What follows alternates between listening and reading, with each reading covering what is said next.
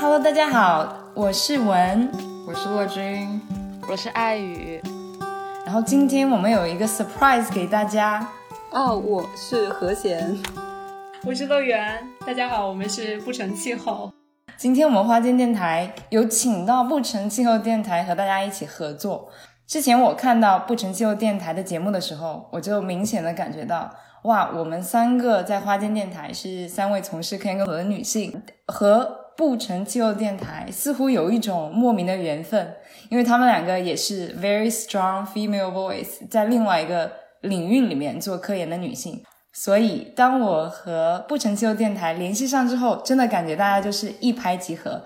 所以，我们今天想一起来做一期节目。是的，而且我们的共同点不止都是女性科研工作者这一点。我之前也听过花间有剑客的节目，我觉得我们一个共同关注的话题就是气候变化以及。一些延伸的对我们人类生活的影响，所以这个也是我们的一个共同点。而且特别好的是，虽然我们都关注这一个话题，但是因为我们的专业略有不同，所以我们可以从不同的角度来聊同一个话题。像我跟何贤都是大气科学背景，然后花姐电台的三位都是生态学的背景，所以我们第一次聊天的时候就发现大家的这个知识面。真的是非常的互补，应该加在一起会有一加一大于二的效果。刚才说还有一个还有一个 angle 是什么来着？我已经不记得。还有一个为什么要做极端天气？哦，为什么要做极端天气？对，就是因为今年真的有在全国各地都有各种各样极端天气造成的灾害发生，尤其是在城市里，像之前的郑州洪水啊。啊，还有欧洲也发生了洪水，然后在我自己生活的这个小镇，前两天也是因为有龙卷风，然后造成了很严重的洪水的灾害，很多朋友家的地下室都被水淹了，然后附近的纽约，据报道有四十几个人因为这次的洪水死亡。我们两家电台合在一起商量我们要做什么选题的时候呢，我们也想了很多的话题。然后我们考虑到，其实公众的关注在这个极端气候上面，感觉在今年吧，可能加上疫情的影响，有了一个就是临界点的这种变化吧。我觉得，其实，在从二零一八年大概到现在这几年，特别是夏季，有很多的极端高温事件或者是极端的洪涝灾害，所以我觉得这是一个逐步积累的过程。然后我们又正好遇到了由郑州大雨等事件啊所引发的一个契机吧，所以我们觉得就是这个酝酿的时机已经成熟，于是我们五个人就一起来搞个事情，就是这样。从大家的感官上面来说，我觉得今年在城市里面这种感官变得越发的强烈，所以大家开始关注这件事情。但是实际上在自然界里面，因为极端天气和气候变化产生的这些改变，已经是警钟长鸣。所以现在这个时机就是非常的完美，来把呃我们从学界里面学到的东西和大家居住在城市里面的这种经历能够结合起来，进行一个比较深入的讨论。我觉得可能听众经常会有听到“百年一遇”“千年一遇”的这种气候变化。那从学术的角度来说，这个观念到底是怎么来定义的呢？这个在我看来，我觉得我们就可以稍稍的讨论一下。就是首先，不知道听众朋友们了不了解气候的定义是什么，或者是天气的定义是什么？对我来说，我觉得极端天气可能是一个比较短时间能够观察到的一个现象，但是气候可能是从大尺度来说能够。观察到的某一些趋势，你觉得这样子的一个定义和区别是合理的吗？对，确实是这样。就他们两个主要的区别，在我看来是一个是短时间的，然后我怕我说错，就是我找了一下定义给大家念一下，请大家不要打我啊，就是因为我真的记性不太好。就是天气指的是某一个地区距离地表较近的大气层在短时间内的具体状态。然后天气现象则就是那我们用什么样的东西来描述它呢？就是有一些大气中的气象要素，比如说气温、气压、湿度、风云、雾雨、闪雪、霜雷、暴霾等。就是用这些来描述它。就比如说我们最常见的例子就是天气预报，就是它预报的就是几天或者是上午、下午这种很短暂的时间。那么气候呢，就是指的是一个地区大气物理特征的长期平均状态。呃，其实就是。然后它的差别就是一个是几分钟到几个月，而长期的天气状态呢，WMO 的定义是大概三十年。就是总的来说，就是归纳一下它们的不同，就是一个长一个短。所以刚刚文颖说到的，就是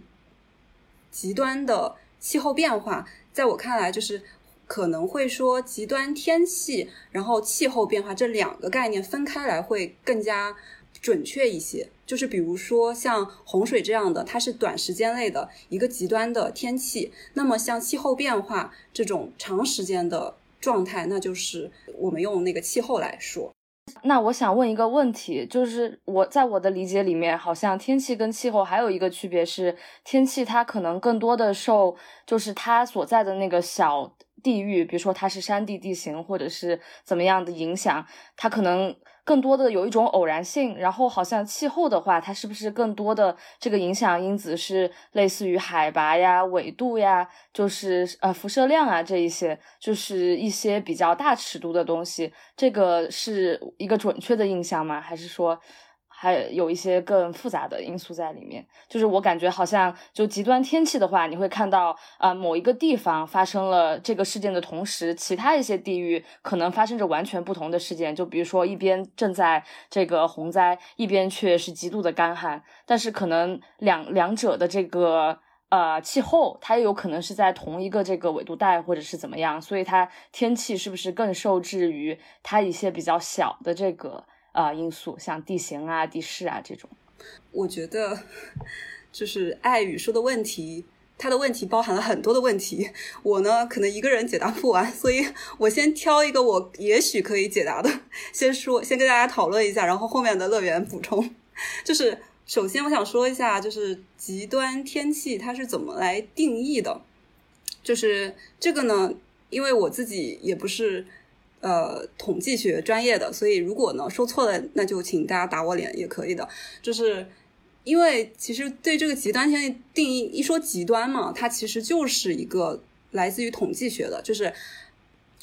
它是在很少发，就是小概率的事件。那么举个例子吧，就是像我记得是温度吧，它其实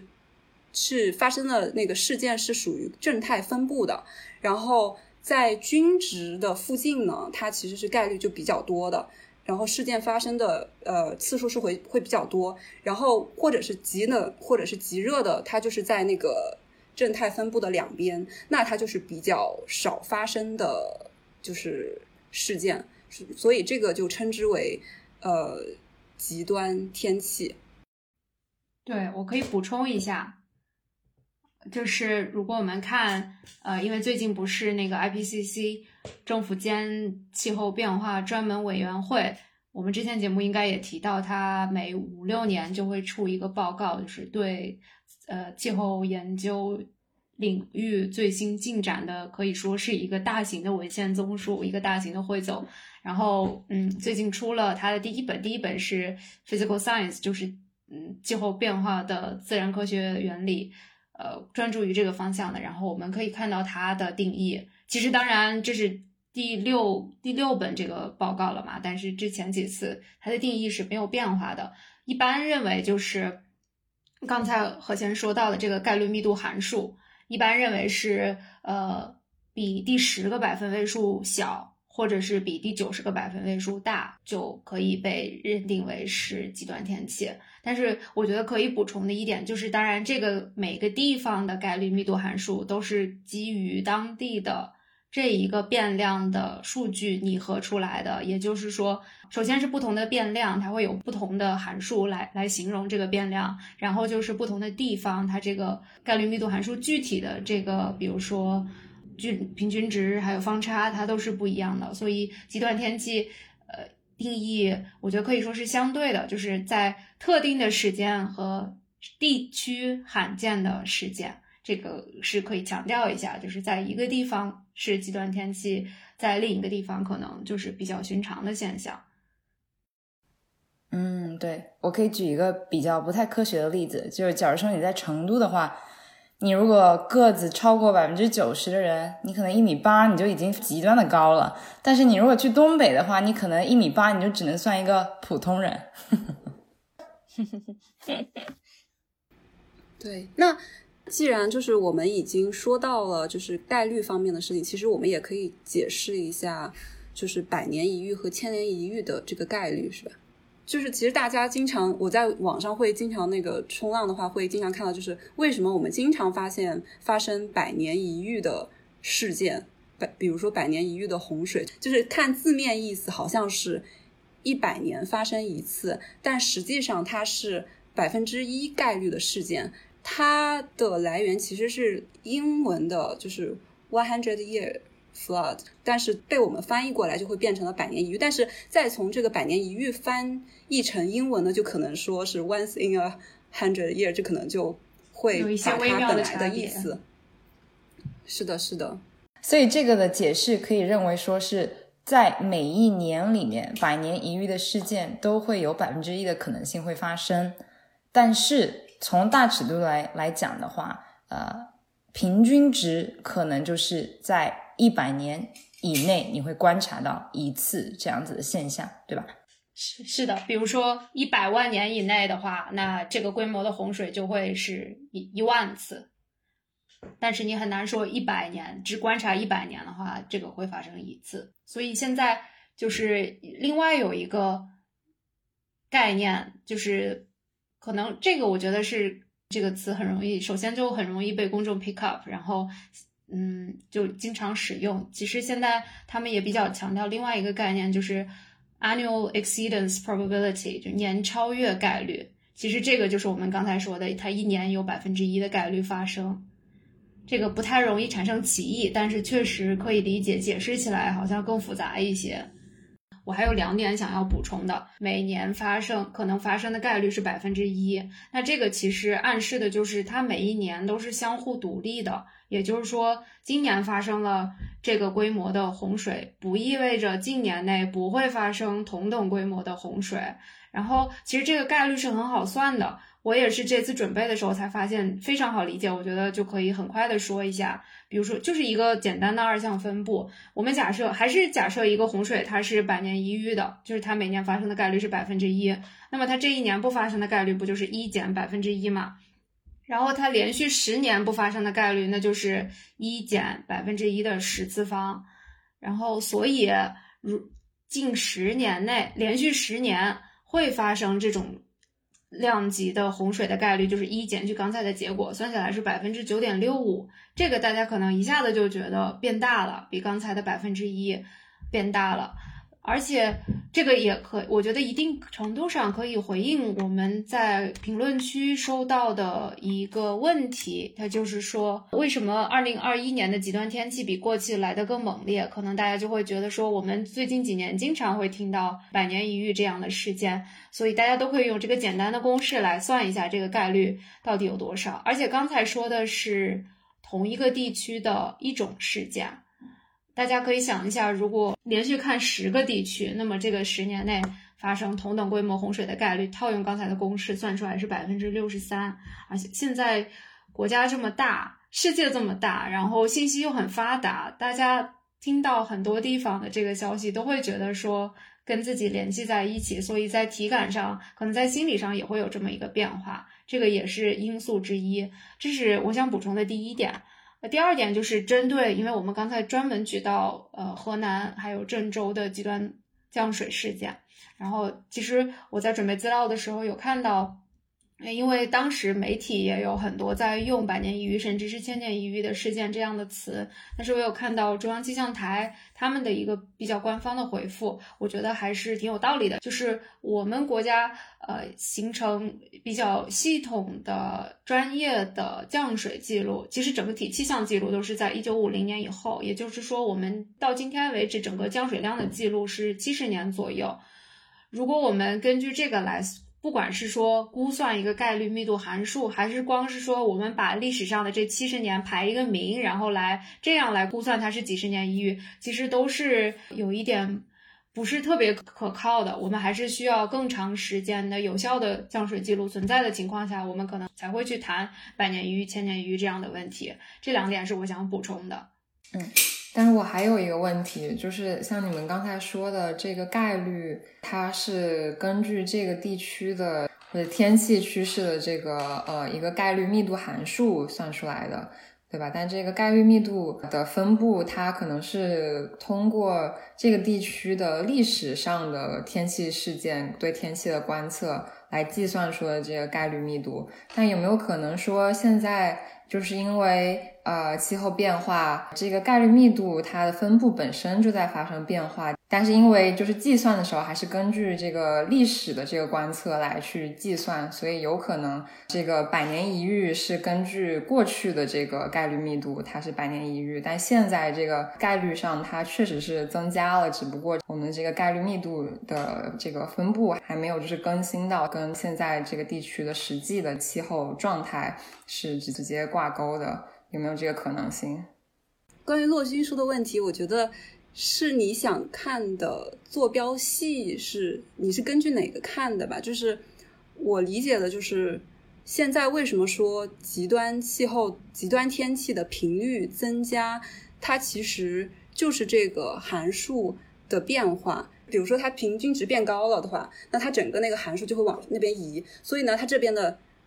它的那个 variability 不会变，没有变，但是呢，它的极端天气。的次数还是增加了，但是还有一种可能性就是它的 variability 也变了，变大了。那么它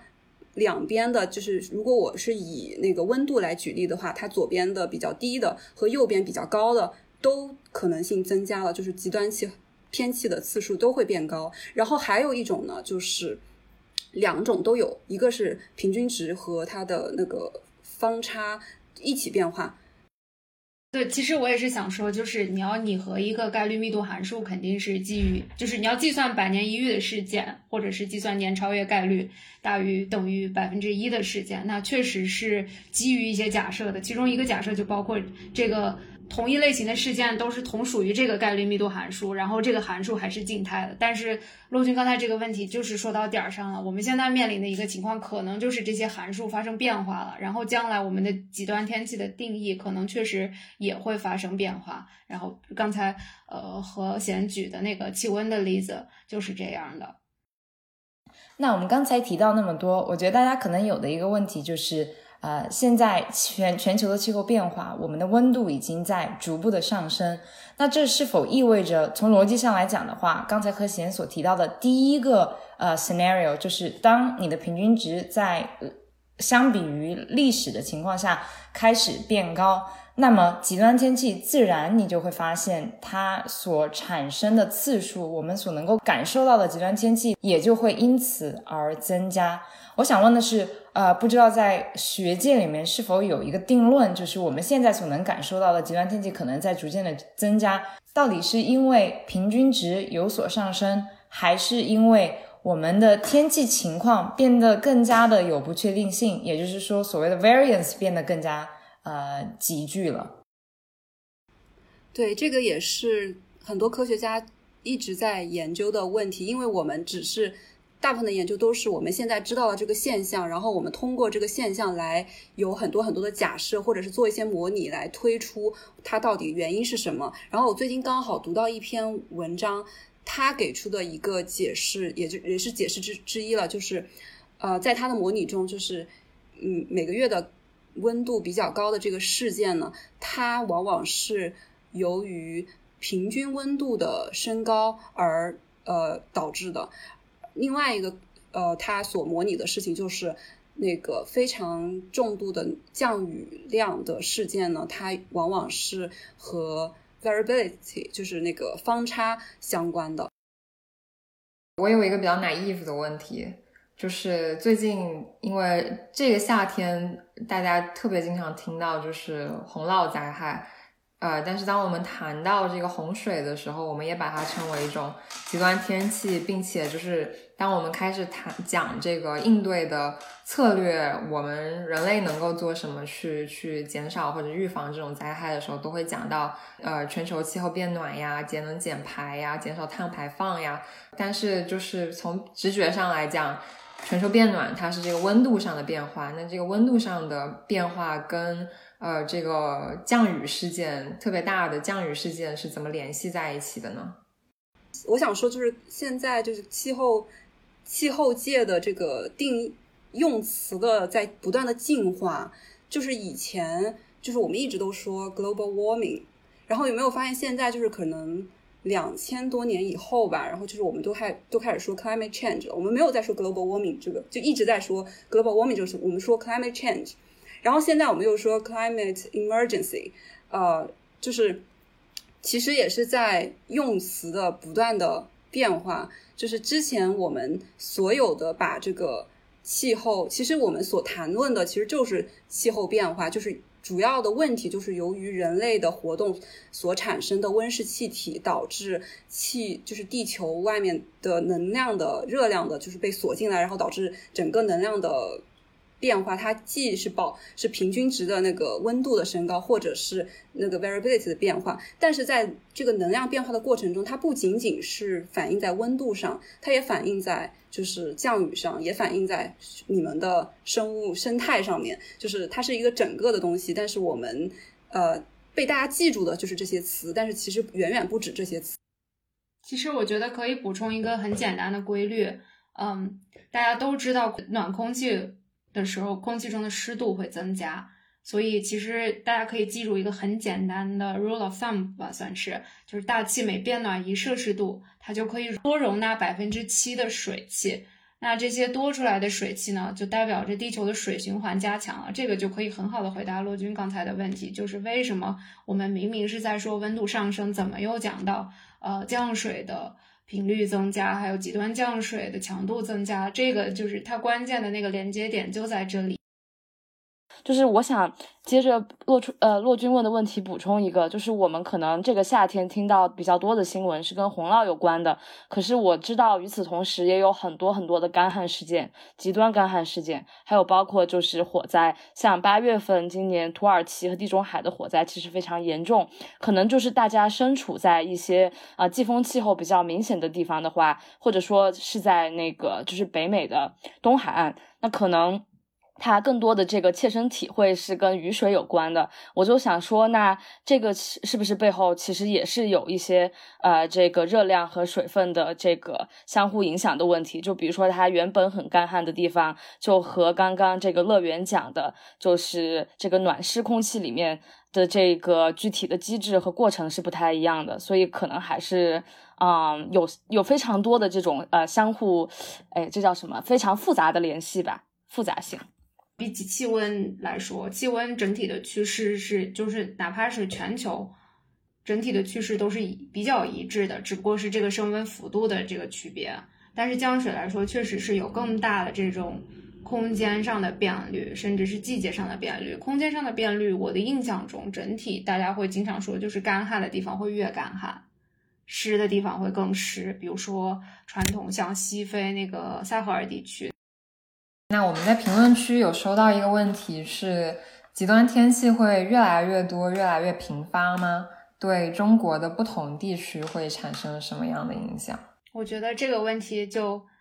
首先可以看是不是已经在越来越频发。那我们可以看，比如说过去几十年，我们刚才说到，我们大概有七十年左右的比较严谨的气呃科学的气象观测数据，然后全世界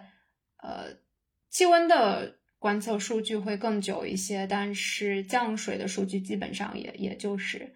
一九五零年以来的了。所以，我们呃，首先可以确定的就是，基于基于这些观测数据呢，确实是绝大多数的陆地地区，它的极端高温天气，包括热浪，也就是我们说的这种极端高温持续几天的这种情况。它们都变得更频繁，然后强度更高了。然后相反的是，的极端低温天气是变得更罕见了，然后强度也变低了。其实可以想一下，大概就是我们刚才说到的这个，呃，符合正态分布的这个温度的概率密度函数，我们可以简单的想象，当然我这样说是应该是就是把它简单的讲了，但是方便大家理解的话，那就是沿着这个 x 轴，沿着横轴向右移了，所以它的极值和它的呃平均值都有发生变化。然后刚才也有说到，呃。其实全球范围内来看，强降水陆陆地地区，因为海洋上的话，我们就不谈降水了。海洋主要是看这个盐盐度来反映降水和蒸发的这么一个变化。但是陆地地区强降水的频率和强度也也增加了。但是就是刚才我们提到的，相对于气候呃，相对于气温来说，它的变空间和季节的变率更大。然后，其实还有一些我们刚才在讨论中没有提到的，但是也属于极端天气现象，也是这些研究关注的呃变量吧。一个就是热带飓风它出现的次数以及它的这个强度，嗯，还有就是呃一些降水衍生出来的一些呃洪洪涝灾害，还有干旱灾害。这个我觉得等一下我们再进入到下一个环节是生态环环呃生态。环境方面的影响的时候，可以再深入。然后，所以回到这个问题，这个我刚才讲的是过去几十年我们观测的趋势。然后，那下一步就是说，呃，未来它有什么变化？其实基本上就是照着这个趋势，刚才说会增加的事情，强会会变得更频繁那，会变得更强烈的，就会照着这个呃趋势发展下去。当然，依据不同的排放，我们减排的情景呢，就会有。呃，不，它的具体的 magnitude 这个幅度是有变化的，不知道是不是能够回答这个问题？我觉得，呃，顺着这个问题来再问一个问题，就是涉及到我们对于极端天气的这个预期的能力，究竟现在处于一个什么样的水平？啊，对于这个短期的预测和长期趋势的预测。嗯，从学界上来讲，是否有一个定论，就是我们的预测的能力是否准确？我觉得这个是一个好问题，但是我们可能不一定能回答的特别好。呃，我感觉这个就是气候模拟和气象预报的区别。其实虽然他们都是同一套这个热动力学的这些公式，但是，嗯，因为气候预报。和气象预报，它们的需要的精度是不一样的。气象需要非常高精度的，这也就是为什么我们经常遇到大家会觉得天气预报不准。极端天气，尤其是在极小尺度范围内的极端天气，其实依据现在的计算能力，还有包括我们对一些事件，其实物理的量化、物理的解释，嗯，都还没有。就是说百分之百，就我们能够完全解释它，所以其实是啊，或者这么讲，就是我们天气预报用的模式跟气候预测与用的模式，它不不是一样的。虽然它们都基于同样的这些物理学的基本的方程，但是因为尺度不一样，所以他们对对这些模式的发展方向是不一样。那肯定天气预报它就是会越来越小，呃，精高精。嗯，更更更精细，然后它就可以对很多小尺度的事件，也可以具体的有通过公式来把它加进这个模式里。而气候尺度，呃，气候模式，因为它是大尺度的，很多这种小小尺度的事件，它是没有办法就是完整的通过公式来把它描述的，都是通过一些参数化，那这个就增加了它的不确定性。关于那个不确定性，其实我没有模拟过气候，我没有做过气候的模拟，我基本上都是用别人弄的数据。但是我基于我做的化化学的模型来说，我觉得可能还有一个关于极端天气的模拟的问题，就在于因为它是极端，所以我们有的数据会相对于少一些。那是不是它的精确度会更难做到？就是。就是我们的模型需要用一些已经有的数据去来训练它，就是知道它是不是准确的。但是极端天气的话，本来它这个数据就比较少，然后有可能每一次都超越了之前的状况，那是不是模型的，就是准确度会要难度会更高一些？所以我这么听下来的话，我的感受是这个样子的。然后我不知道这个这个感受是否准确，就是我们对于气候的趋势的改变，实际上是有呃比较大的把握。我们能够预测得到，如果二氧化碳的排放是在某一个水平，如果我们人类的行为没有改变的话，那么接下来气候变化的趋势是有高呃可信度的。呃，那么从逻辑上来讲的话，我们也就可以知道，因为气候会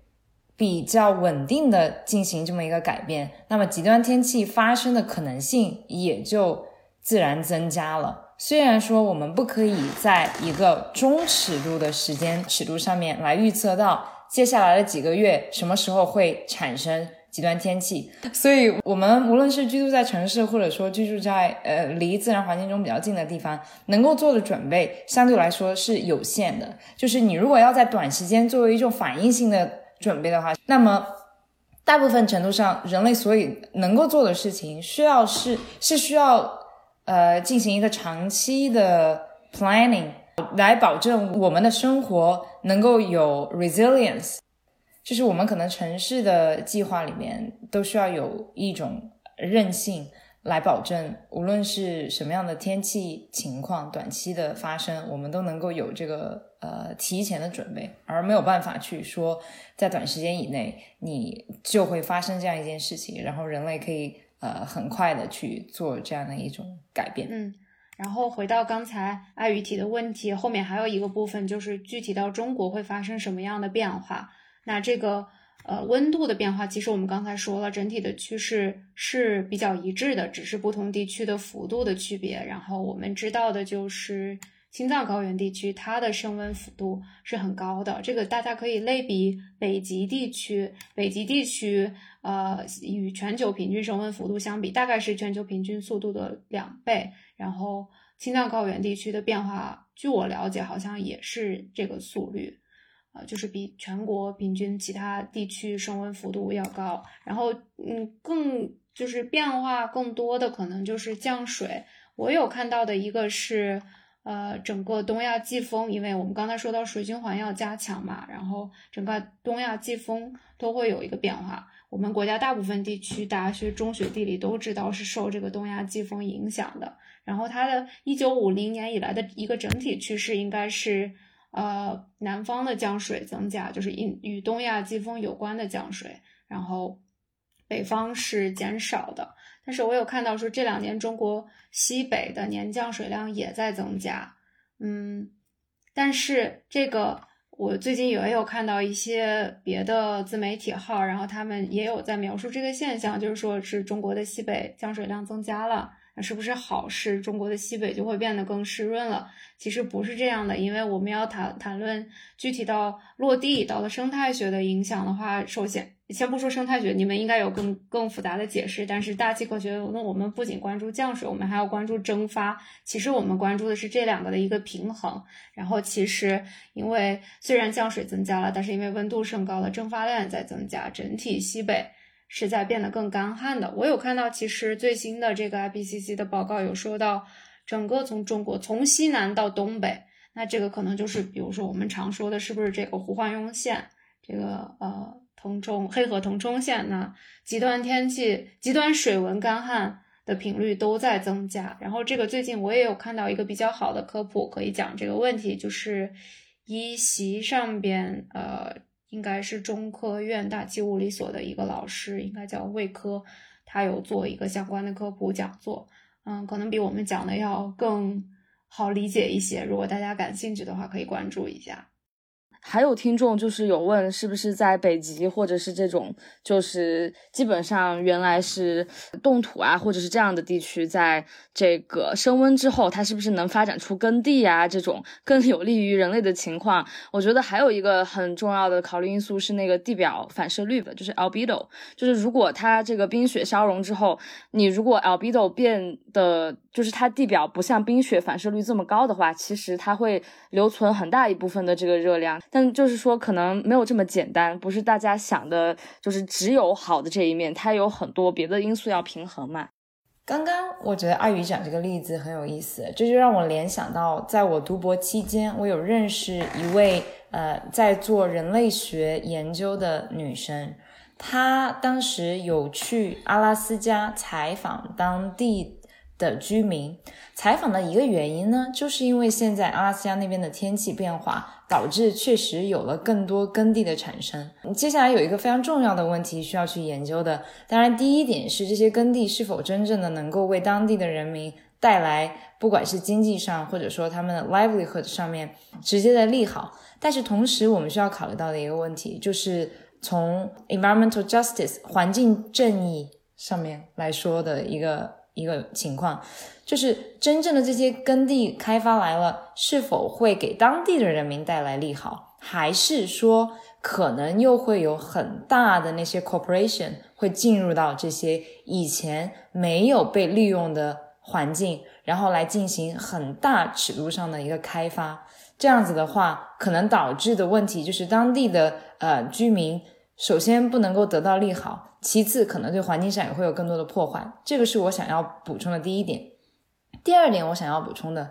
我觉得也是我们在花间电台经常会提到的一个问题，就是很多时候我们始终是把人类放在社会和放在自然的中心，就是我们始终讨论的还是啊，冰川融化了，嗯，这个地方的温度增加了，呃，是否会对人类造成利好？但是有很多其他的物种，比如说 polar bear。啊，其中之一，对吧？比如说北极熊，或者说，比如说在呃阿拉斯加其他的一些动物啊、植物，它们的生存是否会受到一些影响？我觉得这就涉及到一个很大尺度的反馈机制。那么，我想，嗯，我们这个时候可以来聊一下关于极端天气与生态系统之间的一个反馈。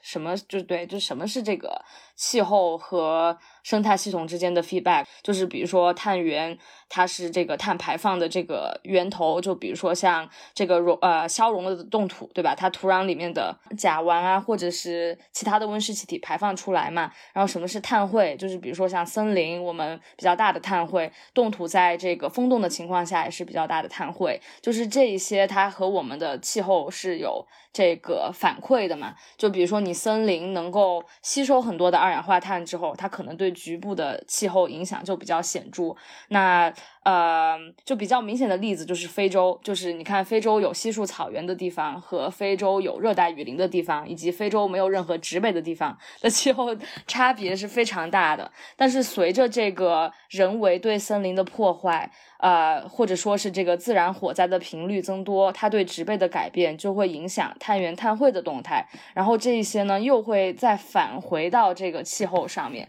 就它两者之间相互作用。啊，就是因为讲到这个阿拉斯加嘛，就是冻土消融的这件事情。我之前在阿拉斯加做过野外，所以就就就突然想起了一些事情嘛。就其中一个我自己的观察和就是当时所所见到的是，这个冻土消融之后，有很多地方它会形成对形成很多沼泽嘛。然后这种沼泽就是很理想的蚊子的这个就是居所。然后我们在阿拉斯加的时候，就是得穿那种像宇航服一样的防蚊衣，然后每天工作。然后我现在就想到的第一件事情，就是不知道有没有人做过类似的研究，看就是在温度升高，再加上这个当地的冻土消融之后有更多水分的情况下，这个蚊子的这个疾病传播是不是在当地的这个物种之间，还有包呃还有包括像气候变暖了之后，它可能有更多的人会去那边活动，会有什么样的影响？我就只是想补充一下之前说那个声东击西的节目，它里边就因为我过很久了，就只留下最深的印象。其中一个就是说，你被蚊子叮的概率会增加百分之三十七，可能全球范围内都是这样。然后在像阿拉斯加那种地区会更明显，而且它是不是以前蚊子很少的地区，然后蚊子也变得移动范围更靠北了。那刚才艾宇讲到这个反馈的机制，我觉得其中有一个比较容易让人感到紧张的点，就是，嗯，不知道大家对于这个 black swan 的这个概念有没有一个呃概念？就是之前有一本书就是讲 black swan 嘛，讲的就是呃 low low probability 但是 high impact 这种呃事件，就是低概率但是会有非常非常大的灾难性的，甚至说呃影响的这样的事件。就比如说，你想到华尔街可能真正坍塌的这个概率实际上是比较小的，但是，一旦华尔街真正的坍塌了，对于世界经济的影响，那就是呃，大家二零零八年都能够看到，就是究竟对于世界经济的影响是怎么样。那么实际上呢，很多时候这种极端天气或者说气候变化与生态系统之间的反馈，也是一个相同的问题。就比如说冻土消融这一件事情，从学界上来讲的话，真正冻土消融会不会导致一个？让生态系统到了这样的一个 tipping point，就是呃，当冻土消融到了一定的程度，甲烷的释放，然后导致温度更加快的上升，冻土继续的消融，然后真正的到了一个时间点上，整个生态系统坍塌。那么这样的一个灾难性的后果，就是人类没有办法去呃改变，也没有任何办法可以去呃适应的。如果你能够，这就是好像是我们经常会看到的那些呃 sci-fi 的电影，就真正的到了一个非常非常灾难性的后果，人类的文明应该就就此会消失。那我有看到 IBCC 的 report 上面有说，这些可能性呢，在目前看来是比较小的，但是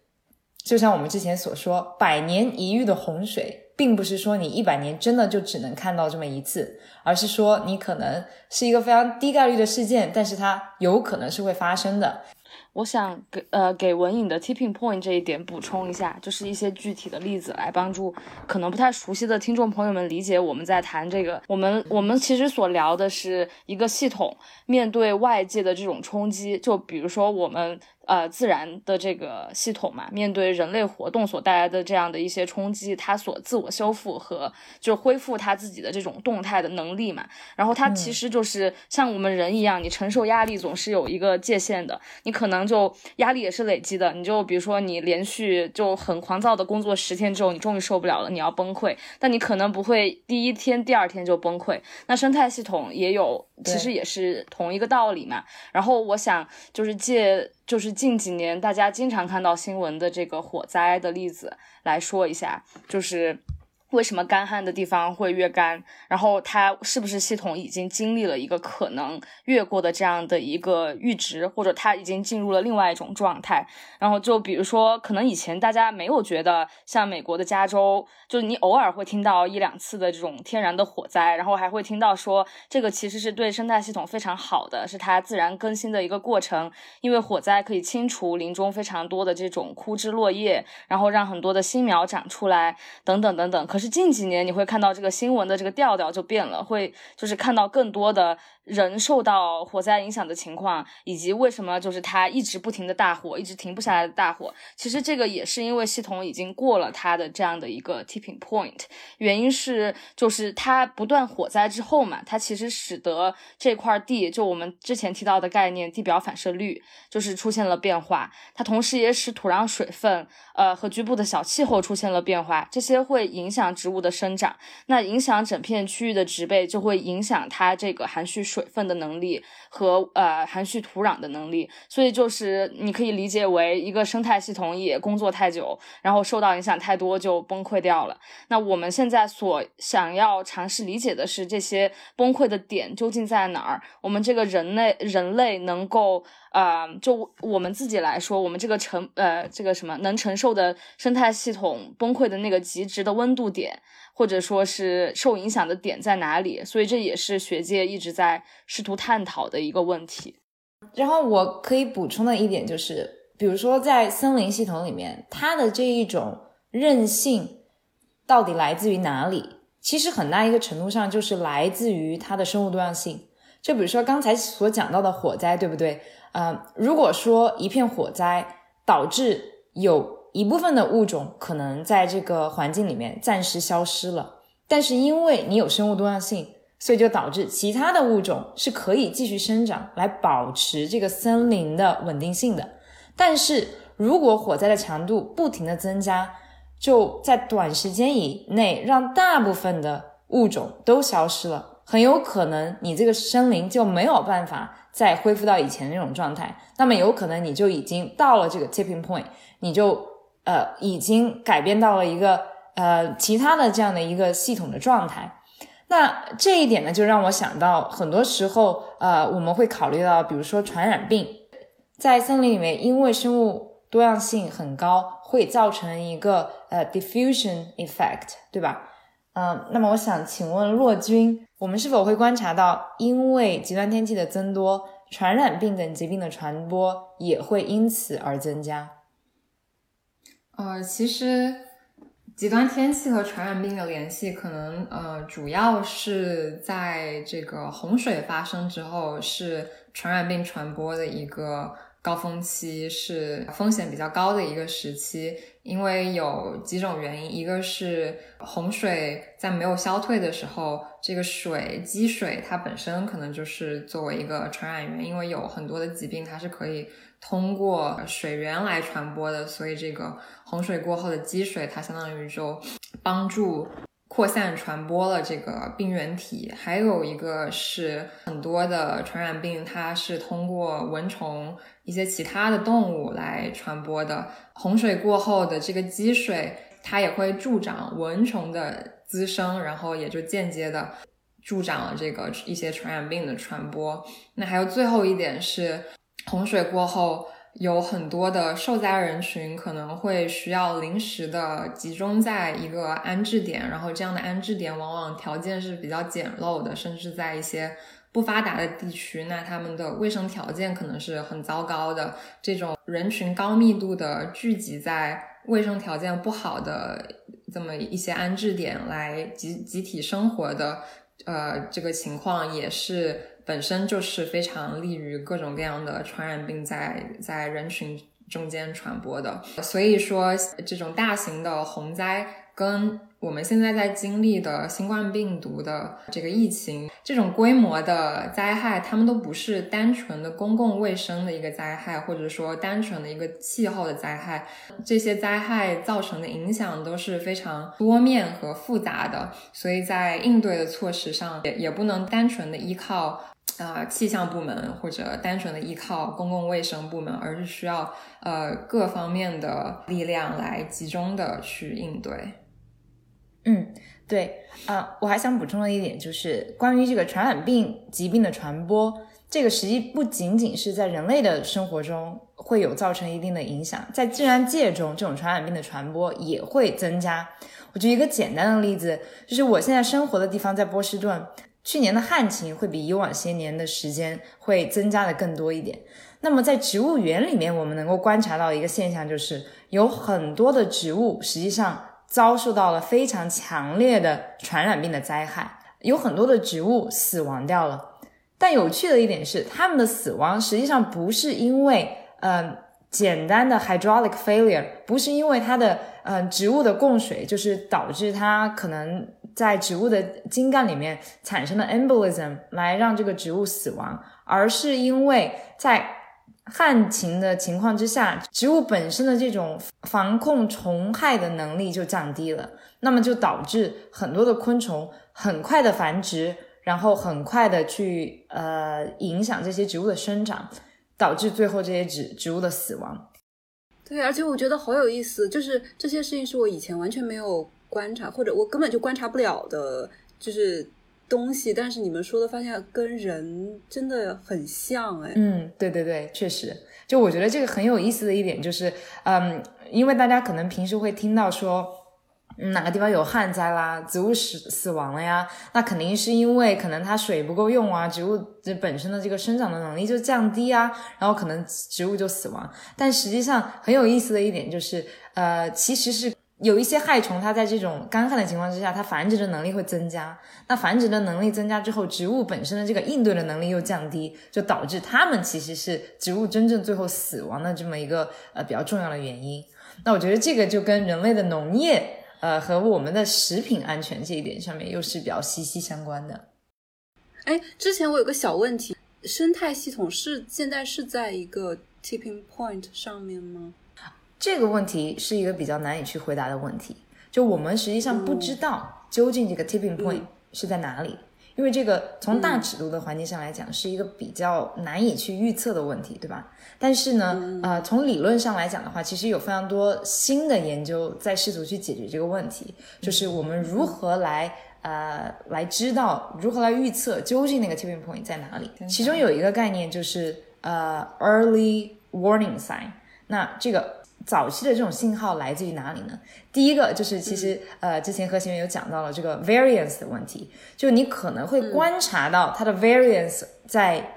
增加了。就是可能平均的温度，你觉得都是一个比较稳定的状态，但是可能这个温度的 variance 就增加了，那就证明它有可能是在接近一个 tipping point 的。但是究竟这个 tipping tipping point 什么时候会碰到，什么时候真的会造成这种灾灾难性的啊，完全变到另外一个系统的稳态，这个问题是我们还没有一个定论的。嗯，我想补充一点，就是和弦刚才的问题比较大嘛，这个。整个的生态系统是不是处在一个 tipping point？可能这个比较难以去判断，但是一些局部的生态系统是不是处在 tipping point 是有一些研究的。有一个例子，我觉得我我个人就是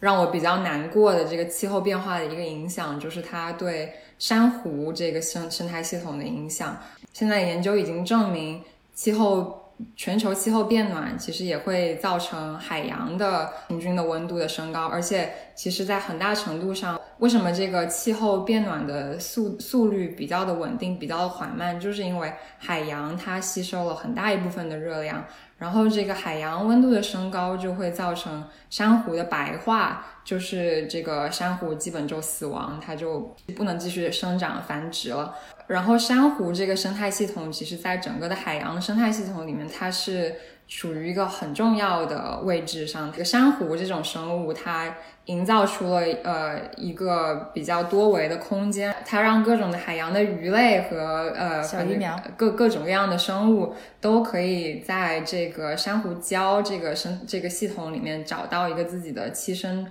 之所。它是对整个海洋的生物多样性，呃的贡献是非常之大的，包括全球的这个渔业，如果珊瑚这个生态系统消失以后，全球的渔业都会受到很大的影响。但是现在的预测是，这个海洋的变暖、珊瑚的白化基本上已经不可逆了，可能在三十年之内，就是全球的珊瑚礁可能就都会死掉了。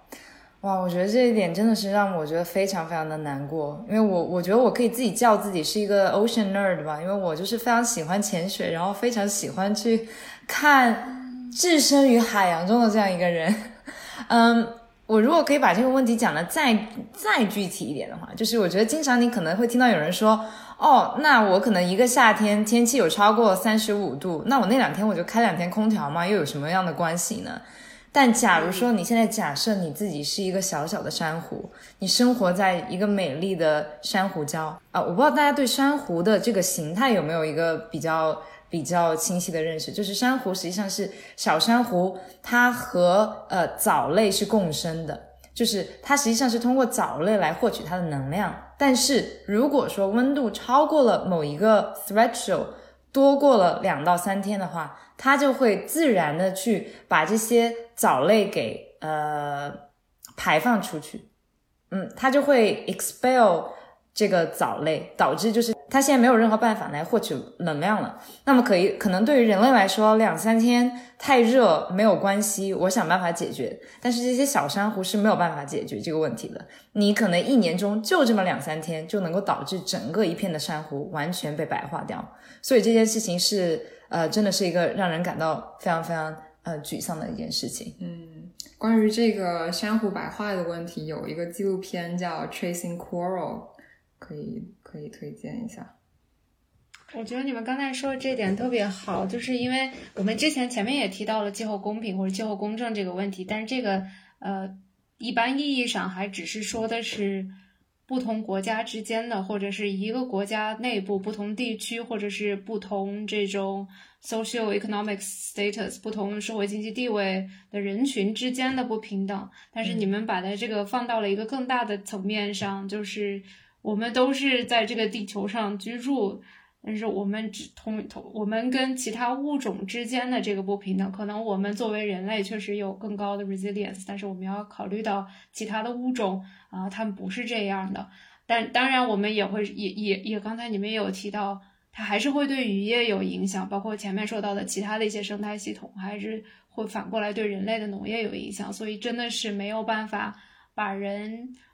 呃，这个所谓高级一点的物种单独的摘出来，然后说我们可以在这个变化当中独善其身的这么一个情况。对。我觉得乐园刚刚提到这一点，确实是非常的重要，就是我们整个这个。我们都是在地球上共同居住的，呃，不同的物种，所以大家要考虑这个系统层面上的问题。嗯，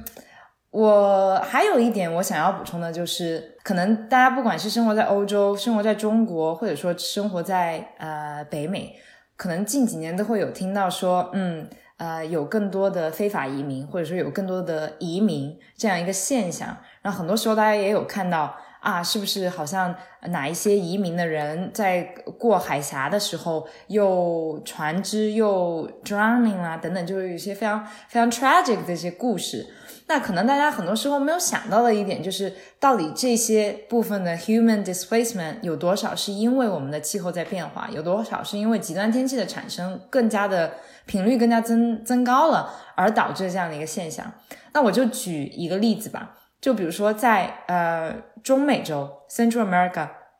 近几年因为呃它的农业 crop failure，因为 crop failure 在灾害的情况之下变得越来越多，就是可能它农业的呃收支变得越来越少，那么就实际上是一个比较重要的成因，就是为什么现在在中美洲有这么大部分的人想要移民或者通过非法移民等等不同的手段手段来移民到美国。因为你有这么一个非常强烈的 inequality，对不对？就是你可能在呃中美洲、在南美洲和北美一些国家比起来的话，有一个非常强烈的 economic inequality，那么就导致嗯大部分的农民啊，在在在他没有办法去真正的有任何生存能力的情况之下，那么他现在怎么办呢？他可能就只能通过这种 migration 的方式去寻找一个更好的生活，嗯。这个是其中一点。那第二点，大家可以想象到的就是，因为有极端天气的产生，因为有更多的这种农业上面的灾害，导致我们在整个全球系统里面，可能这个呃食物的价格会有更大的波动。那么你可能作为一个呃本身经济也是比较稳定，然后可以有这个经济能力去购买，即使是呃食物的价格变得更更加高昂了一点的一个状态之下，你可能不会受到更大的影响。但是假如说你本来就是已经生活在一个 poverty line，或者说你生活在某一些全球某一些地区，它可能这些呃农业的灾害以及食物价格的波动会更加高的呃更加高的地方的话，那么你可能。会去遭受到的这样的一种呃影响，就会变得越来越大。那这就又涉及到关于这个环境正义的这样一个问题，对吧？就是到底是谁再去承担这些后果？所以听下来，我们讲了这么多极端天气和生态系统互相之间的这个反馈作用，以及对人类生活的影响。那我觉得其实就是可以总结出。人类，我们去进行节能减排，然后尽量的来防止我们人类的经济发展活动对气候造成不可逆的影响。其实它的益处有两个层面，一个是我们减少了人类活动直接对气候的影响，然后通过我们减少这个呃气候的变化。我们也可以防止气候变化对生态系统造成一些不可逆的影响，然后进一步的去反过来导致呃整个人类的呃文明可能进入一种比较灾难的状态。针对越来越频繁的极端天气和呃这个长期的气候变化的这个趋势。现在在科学的角度上来讲，有没有一些比较有效的呃措施和策略可以来延缓或者甚至防止这种变化的发生？还是说我们已经是没有办法去彻底的扭转这种变化的趋势？那如果是这样的情况下，呃，我们又可以做什么来跟这种变化来共存呢？关于 mitigation，我觉得有一点好像不怎么提，就是碳吸收和碳中和的一些科技现在有了突破性的进展嘛，就是就是呃，在碳二氧化碳被排放出来之前，就把它给先吸收，然后排就是通过什么管道啊之类给排放到就是。地表以下的这样的一些科技，应该是就是成本在逐渐降低的一些过程当中嘛。然后还有就是最传统的利用森林嘛，就作为陆地最大的这个地球之肺嘛。然后可能现在的一个学界要解决的难点是，我们要把森林种在到底是种在什么地方？这个我觉得好像也是热议的话题之一哦，就是有很多人非常关注，比如说就是这个人工林。它在一些沙漠里面的这个环境效益啊之类的，我觉得就是这方面学界上还有很多要讨论，它对于这个碳源碳汇究竟是什么样的影响。啊，然后它对于我们这个空气质量的提升，或者说土壤沙漠化的缓解又有什么影响？就是有一些比较呃棘手的问题还没解决，但是有希望。就是我觉得比较乐观的一点是，这一些技术在在随着我们基础科学的发展有了一些进展，就是说至少在 mitigation 最直接的层面上出现了一些新的减小这个啊温室气体技术。呃，我觉得阿宇刚才说到这个 technology。呃，这个方面呢，确实是听阿宇的意思，总体来说还是一个比较乐观的这样一个状态。那我可能就要来做一个 devil's advocate。现在，因为呃，很多时候我觉得有一部分的人群是把技术当成了唯一的救命稻草。那我个人是有一些呃，对这个层面上是有一些质疑的。嗯，我举一个简单的例子吧。就比如说，在现在农业的改革上面，呃，很多的人会依靠于技术来保证农业的产出能够去抵抗大部分的灾难，对吧？比如说，怎么能来抵抗在旱灾的情况之下可能会大面积的爆发呃虫害？那么，是不是我们就要用转基因的食品？或者说，我是不是就可以考虑如何的来用？技术来保证我能够非常精确的来给植物施肥，来给植物浇水等等之类的这样子的行为，但是我认为，呃，实际上除了技术以外，有很多其他农民行为上面的改变，以及社会层面上的改变，是能够更好的帮助我们建立一个更加可持续的社会的，而不仅仅是需要去依靠这些技术。为什么有大部分的人在不停的去宣扬技术层面好呢？因为在他们的背后，可能确实是有一些 corporation 的这个利益所存在的。就比如说，当你考虑到啊，那个比尔盖茨的基金会在做一些非常非常好的事情，在帮助当地的农民再去建立这些呃新的技术层面，同时我们需要考虑的一个问题就是，比尔盖茨基金会也。对这些大的农业科技的公司有很大的投资。如果这些技术真正的成熟了，真正能够在全球尺度下去进行一个施行，那对他们来说也是一个非常非常有利可循的呃事情。所以就是在乐观的同时，呃，可能也有一些其他的我们不容易看到的一些呃角度需要去思索。我非常同意文颖说的这个，不能过分乐观的依赖于技术去解决一切的问题，因为很多情况下，即使我们有这个现成的。技术，呃，他们可能也得不到很好的利用。举一个例子，比如说我们现在经历这个新冠病毒的疫情，对全球所有人都造成了非常大的影响。但是实际上，呃，早在呃之前，呃，SARS 和 MERS 疫情局部爆发的时候。我们其实就已经有技术是可以去提前预备好针对各种各样的新冠病毒的变体的这种疫苗，但是因为这个事情是无利可图的，所以没有公司愿意去做这个事情。所以即使我们有这个技术，我们也没有提前去做好这样的准备。嗯，所以我就想说。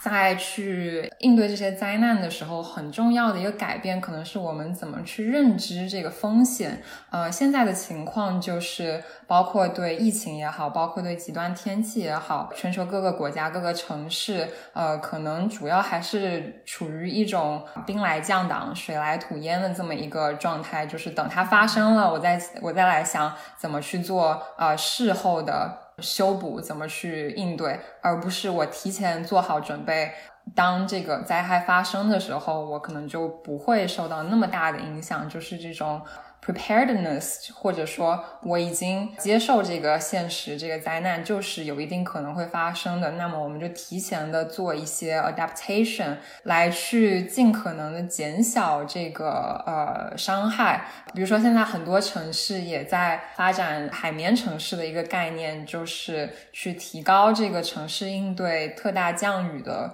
呃能力。嗯，其实城市本身它也是相当于一个复杂的呃生态。系统，我觉得就是那个技术也分为不同的技术，就是有的是不排放的技术，还有的是把排放的弄回就是储存的技术，还有的就是针对于 adaptation 的技术。我觉得这三个不同的技术应该是来不同的来看待吧。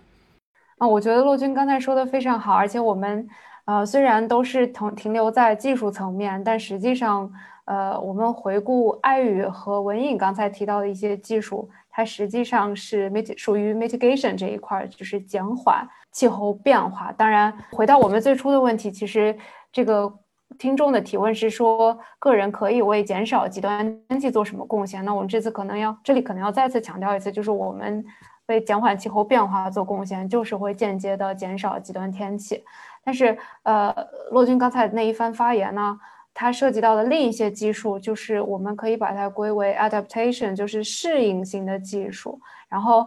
而且它提到的是一些宏观层面的，就是城市尺度，我们可以有海绵城市，呃，还有包括之前说不是气候变化，但是比如说应对大型传染病，我们有疫苗这些技术啊。那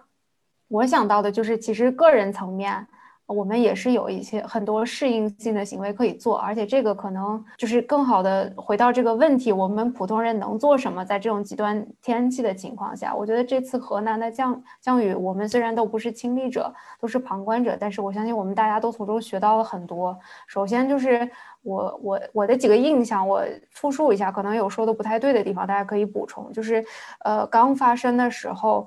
呃，微博上还有其他的社交媒体，它会有非常多的求助信息，但是也可以理解，因为。当时人发出来是一种非常焦急的状况，我们作为围观的人也也觉得非常焦急，然后就会有非常大的转发。但是在这个过程中，可能就会有很多的这种重复的现象，然后这种无效的，有一些人得到了救助了，但是这个信息还在那边飘着，还在那边被一次一次的转发，然后可能救援人员也看到这个信息，又去联系他们，才知道他们已经得到了救助，所以。啊，后来就是，呃，比如说微博上有超话，然后大家也有了热线，大家有一个比较统一的这种救助的发布求助信息的渠道和发布救助的这个信息的这个渠道。然后我觉得这个可能就是我们是不是通过这一次事件的经验就。呃，能够把这个作为一个长效的机制，那以后就不用每一次都建一个新的超话，或者说新开一个新的热线。这个是我能想到可能，比如说城市局面、城市尺度上的，或者是社区尺度上的。那个人尺度，其实，呃，在这件事件中，我也想到了很多，就是可能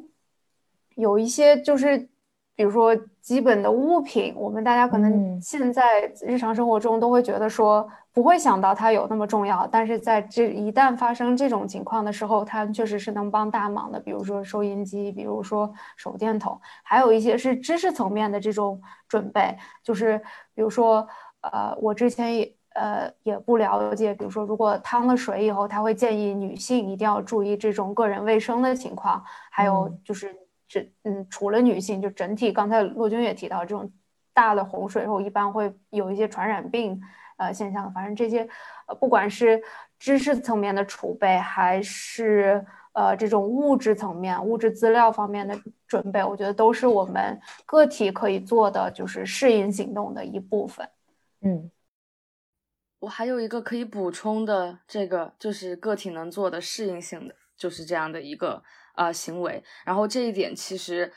稍微稍微有一点绕，但是其实就是就是我们平时的购物行为和消费行为里面，可以多支持到一些做就是可持续发展理念的这样的一些产品。原因还是跟这个减排直接相关。然后我想提到就是跟何贤提到的一个点，就是比如说我们在这里跟大家聊，肯定是不能给每个人量身定做，或者说是给出一个很具体的方案的。但我觉得个人能够直接做的一个很直观的事情，就是根据你所在的地区，你自己。平时的生活和消费习惯，就比如说，有的人他有车，有的人他没车，有的人考虑买新能源车等等这样的一些情况，就是你可以去，就是结合你所在的地方，你自己的生活习惯，做出一些很直观的改变。比如说，你买咖啡就尽量去买这个碳中和的咖啡，然后去买可持续的这个农业。有机的农业生产的咖啡等等等等，所以我觉得这个也是很多人愿意去做的一个改变。然后可能他只是不知道要怎么去做这个改变，那我觉得大家就可以从最简单的这些，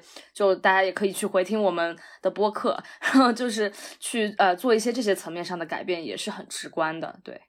说到这个，我之前是听了一个播客，然后有介绍在。呃，上海就有有一个女生开发了一个小程序，就是会标记全上海在有哪些商家，他们是有这种支持环保的一些消费行为，比如说有哪些咖啡店，他们是有提供这种，如果你自带呃杯子，呃不用那个一次性的杯子，就可以给你有一些折扣这样的一些信息，然后是有全部整合在一个地图上面，就还蛮方便的。对，挺好。我我先问一个问题：你们觉得个人的行为改变对于呃全球气候变化真的有帮助吗？我我个人的话会觉得 it matters，but 但是它不是最重要的部分。我觉得你要看个人行为包含的它的直接或者是间接的影响。我觉得。我个人还是比较相信 individual action matters，但是其实我也是同意乐园的呃看法，就是说个人层面，我今天少开一次车，我今天做一些具体的事情来减少我个人的碳排放，这个影响可能是比较有限的，呃，因为个人行为造成的这个碳排放确实不是占一个大头，但我觉得 individual action matters。在什么方面呢？我觉得主要是。啊，这个呃，像爱宇之前说的，可能是一个观念的层面，包括我们今天五个人聚在这边做播客，其实也是一种 individual activism，就是我们在向更多的人传播这个气候变化、极端天气的影响，以及为什么这个事情对我们很重要，为什么我们应该去做一些事情来减缓这种影响。如果每个人都能够去散播这种观念，就是在生活中多跟家人、朋友、身边的人去讨论这个问题，其实就是回应到我们之前和弦讲到的，呃，以以前来衡量，或者文英讲到这个 moral hazard 的问题。我觉得要让个人行动有效的话，或者说要让各种就是现有可行的技术手段，呃也好，政策上的可采取的措施，让它真的能够实施成效。很重要的是，有足够的个人能够呃意识到这个事情跟我个人有关，这个事情是不是说是一个远方的，只跟某个特定地区、特定呃身份背景的人有关的问题，而是跟我们每一个人都有关系。然后这种观念层面的改变，这个 social norm 的 change。可能就可以去推动技术的进步，可以去推动政策的改变。这个是我觉得 individual action 为什么很重要的一个原因。嗯，对我我之所以要问大家这个问题，其实也是因为这一点。我觉得洛军的洛军的观观点我是非常同意的。我觉得我们好像大家其实基本上观点也是比较一致，就是呃，实际上。虽然说我们从个人的角度上来说能够做一定的事情，但是真正的这个 systematic lock in，就是这个社会是怎么来来建造的？比如说，我现在即使我想选择去开电动车，但如果我这个社会的建造它没有那么多的地方能够让我去呃购买电动车，或者说能够让我去充电，那么我个人的行为的改变也是非常非常有限的。但是。一旦我们所有的人都来做相同的事情，有这个 collective action，能够导致从大尺度上面。真正的系统上面能够产生很大的变革，我觉得这一点是个人的行为最有利的呃一个方面。听了大家的这个就是见解之后嘛，就是我可能想到的第一个点就是，就我觉得就个人的行为，有的时候大家会觉得自己做这个东西没有用。一个很重要的原因是因为我们看到的观察的尺度是一个非常小的窗口，我们只能够看到我们自己和周围的人、周围的世界。但其实就是你人影响到人有一个 cascading effect，其实它最后这个发生在社会上面的作用和能量是一个更大规模的事情，就是是一个呃 emergent。pattern 是我们就是作为个体在小的这个啊区域或小的时间尺度内所看不见的，我觉得这是一个很有趣的现象。然后另外一点就是我想说，就是我们今天提到的 tipping point，我觉得就像大家说的，就我们就是所有人的思，就是比如说一个社会有这么多人，然后当绝大部分的人的这个意识观念，比如说我们更尊重生物多样性，更尊重自然的内在价值的时候，它就会出现一个社会的道德系统。比如说我们会更多的考虑土地伦理。就是所有的物种都是这个自然系统的一员啊，或者怎么样，就是就是它会以就是就是这个思想系统会 tip to a different state，然后我觉得这个可能是更利于我们节能减排，然后更利于我们去适应这个气候变化的。然后最后一点，我想说，也是我们就是三个花间电台的。就是之前有在节目里面讲过的，我觉得可能我们个人的行为就是一个自己的 activism，就是你自己的这个积极行为嘛。那其实就是最后成不成功，在大尺度上成不成功是非常具有偶然性的。但是就是比如说你你今天去做一个这种有机菜园或者是怎么样，然后什么事情最后在社交网络上火了，然后有非常多的人来参与，那我觉得这个是有运气的成分在。但是就如果做的人多了，就像这个种子萌发的概率一样，其实我们每个人都在增大这个，就是这个新的思想萌发的这个可能性。所以你做的建设是很大的，就是只是我们作为小小的种子，自己在萌发的时候看不到未来会长长成的森林的情况。所以我觉得心中有希望的话，这件事情就会你会觉得就是更相信自己的能量一些吧。我我觉得是我可能是这样的一个态度。哎。但我有一点，我我觉得大家说到的个人的行为，很其实很大一部分说的都是集体意识或者是这种行为的那种潜在的影响，就会影响周围的人，然后大家整个社会的改变。但是我觉得，其实，在这一环中比较重要的一件事，还有一个就是，呃，对于自我的教育吧，就是我总有一种感觉，好像气候变化这些。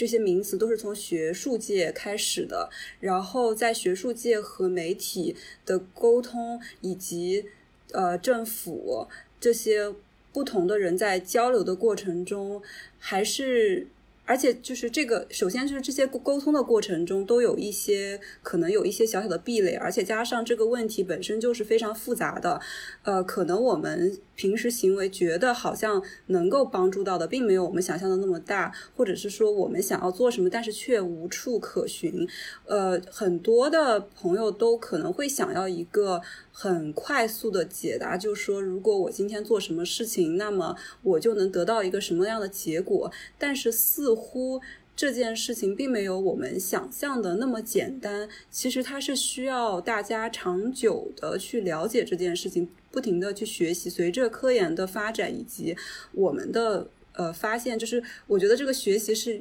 嗯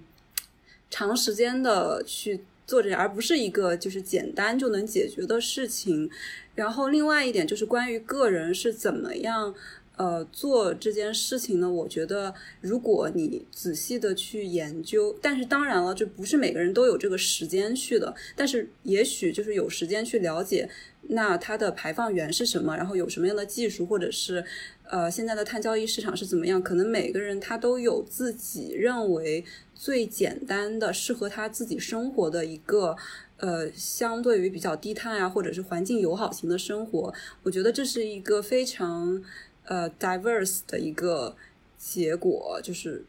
对，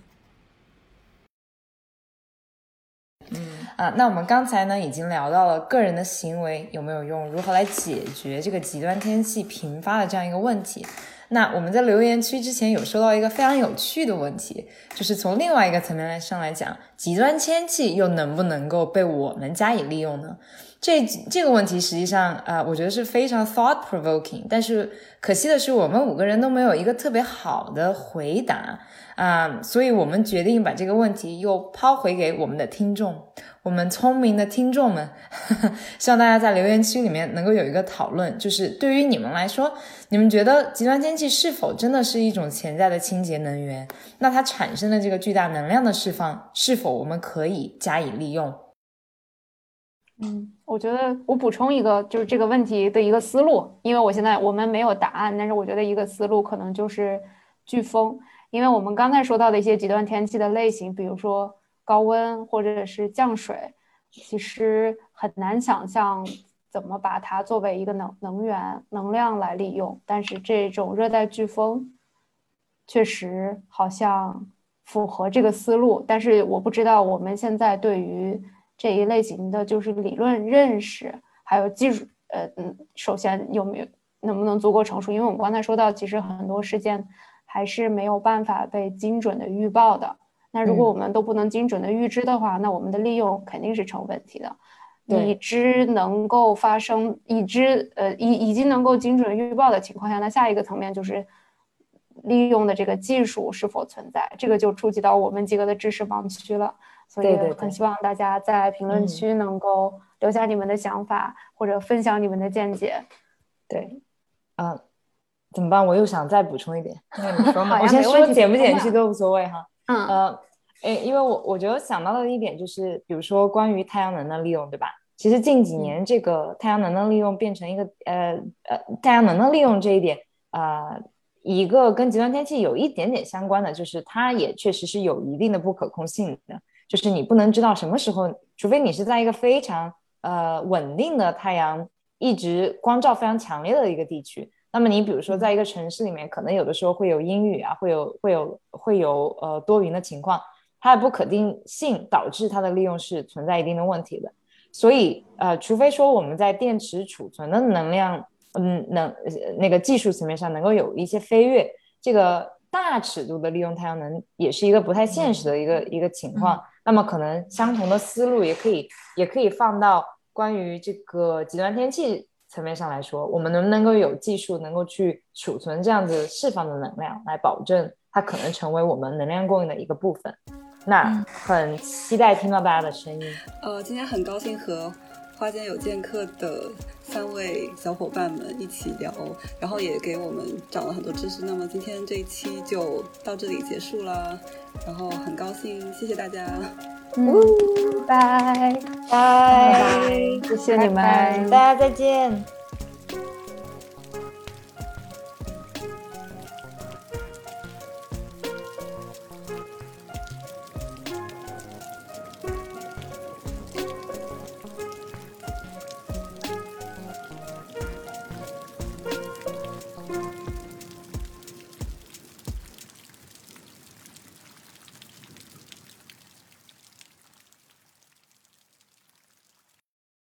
感谢收听《不成气候 No Such Climate》，一档两只不成气候的科研狗记录和分享我们在大气科学领域的学习和思考的播客。如果你喜欢我们，请在苹果播客给我们好评鼓励，也欢迎在小宇宙、喜马拉雅、荔枝播客、网易云音乐等平台与我们留言互动。直接联系可以私信我们的公众号或微博“不成气候 No Such Climate”，或发邮件至 No Such Climate at gmail dot com。